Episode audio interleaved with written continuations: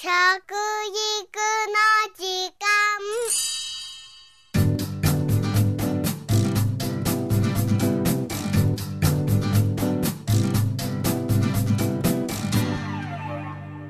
間。服部幸男です。食育の時間ポッドキャスト。米は日本の最も重要な農産物ですね。その米に心配なことが出てきましたね。まず田んぼの塩害なんですね。宮城県だけでも山手線の内側の2倍被害を受けた6県を合わせると山手線内の4倍の農地が海水をかぶったんですね。これは10万トンの米が取れる面積だと言われているんですよね、まあ、僕のちょっと知り合った、えー、5年間お米日本一というね美味しさ日本一も含めて取った方がいらっしゃいます。石井さんという方なんですがねこの方がね宮城の方ですね、えー、いやお会いしたのは実は3月の9日なんですよね。それから2日後ですよあの事故が起きたのが。そして、えー、ご連絡入れたんですけどもねやっと取れたのがですね、えーと、今から1ヶ月ほど前です。そしたらねご本人出てこられてねえー、なかなかね連絡取れなかったですねって言ったらいやもうねいろいろ被災受けちゃって大変でしたと。そしてお米のところもですね8割方ね農地がやられたって言ってましたね。本当に5年間一生懸命っていうことはそれより以前からですよ。それも有機米っていうのをねジャス企画でやるとね日本の有機農法っていうのはね0.16%しかね有機農法やってる人いないんですよ。その1人ですよね。そして安全で安心でね健康的なお米を作ろうということで努力してた方です。それがねこの津波地震でねそしてこの原発でですね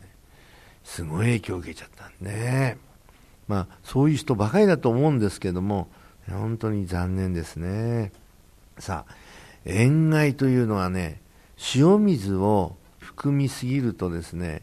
お米がもちろん、うん、うまく育たないってことなんです。ほどほどならいいんですよ。実はね今回ね10倍ぐらい塩気っていうんでしょうか。それがね普通の塩気じゃないんですね。もうはっきり言って30センチぐらいそこまで泥が塩気含んでるんですね。上削んなきゃいけないですね。それで入れ替えしなきゃいけないですね。大変なことだと思うんですね、これは。そうして入れ替えて、それがね、慣れて持ってくるまでの間、田植えの時期というのがね、外れちゃったらもう終わりなんですよね。今までお米の食料自給率ってどのくらいかっていうと一番高いんですね。98%あったんですよ。98%の自給率で、残りはですね、うん、表から買い付けていたのがあるんですね。これはウルグアイラウンドでちょうど細川政権の時に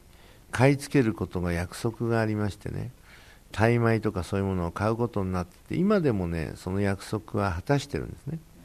で米粉にしなきゃいけないとかいろんなことで、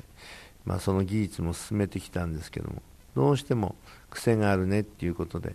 普通のお米を米粉にするのが今随分出てきたりしてますね。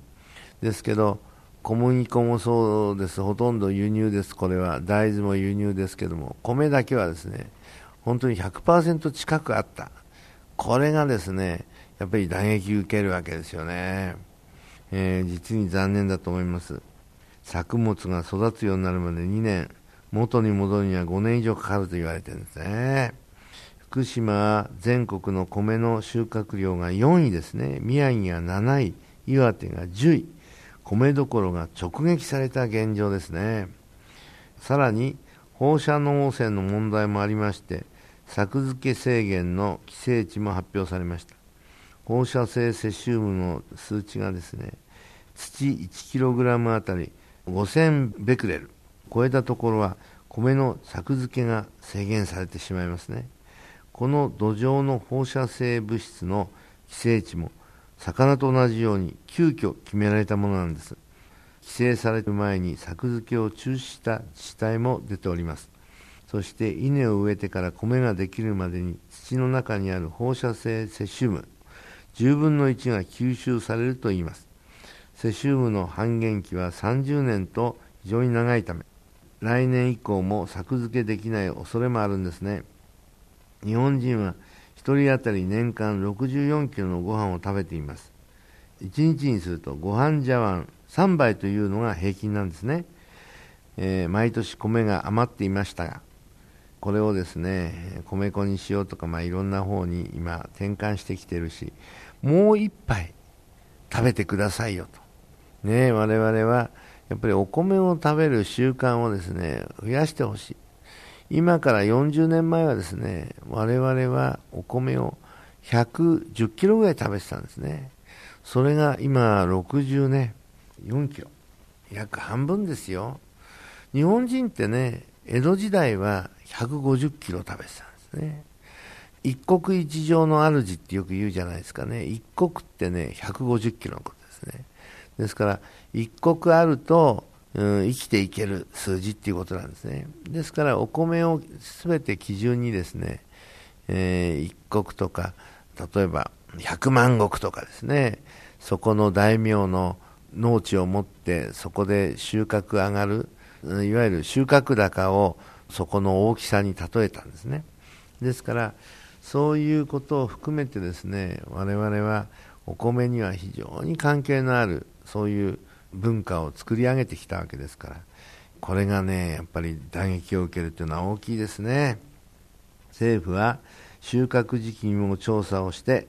暫定規制値の1キロあたり500ベクレルを上回るものは出荷を規制するようにしますと言ってますね、え放射性物質の影響は大気雨海と自然界を巡回しますし食物連鎖のですね関係で放射性物質が凝縮されていく可能性もあるんですね。政府が後から事故のレベルが5から7に引き上げられましたけどもこのようなことは食べ物ではあってはならないことですね。統一した継続した検査体制を一刻も早く作り上げてデータをきちんと公表してほしいものですね。またマスコミも事態が長期化するとマンネリになってだんだん取り上げなくなりますけどね。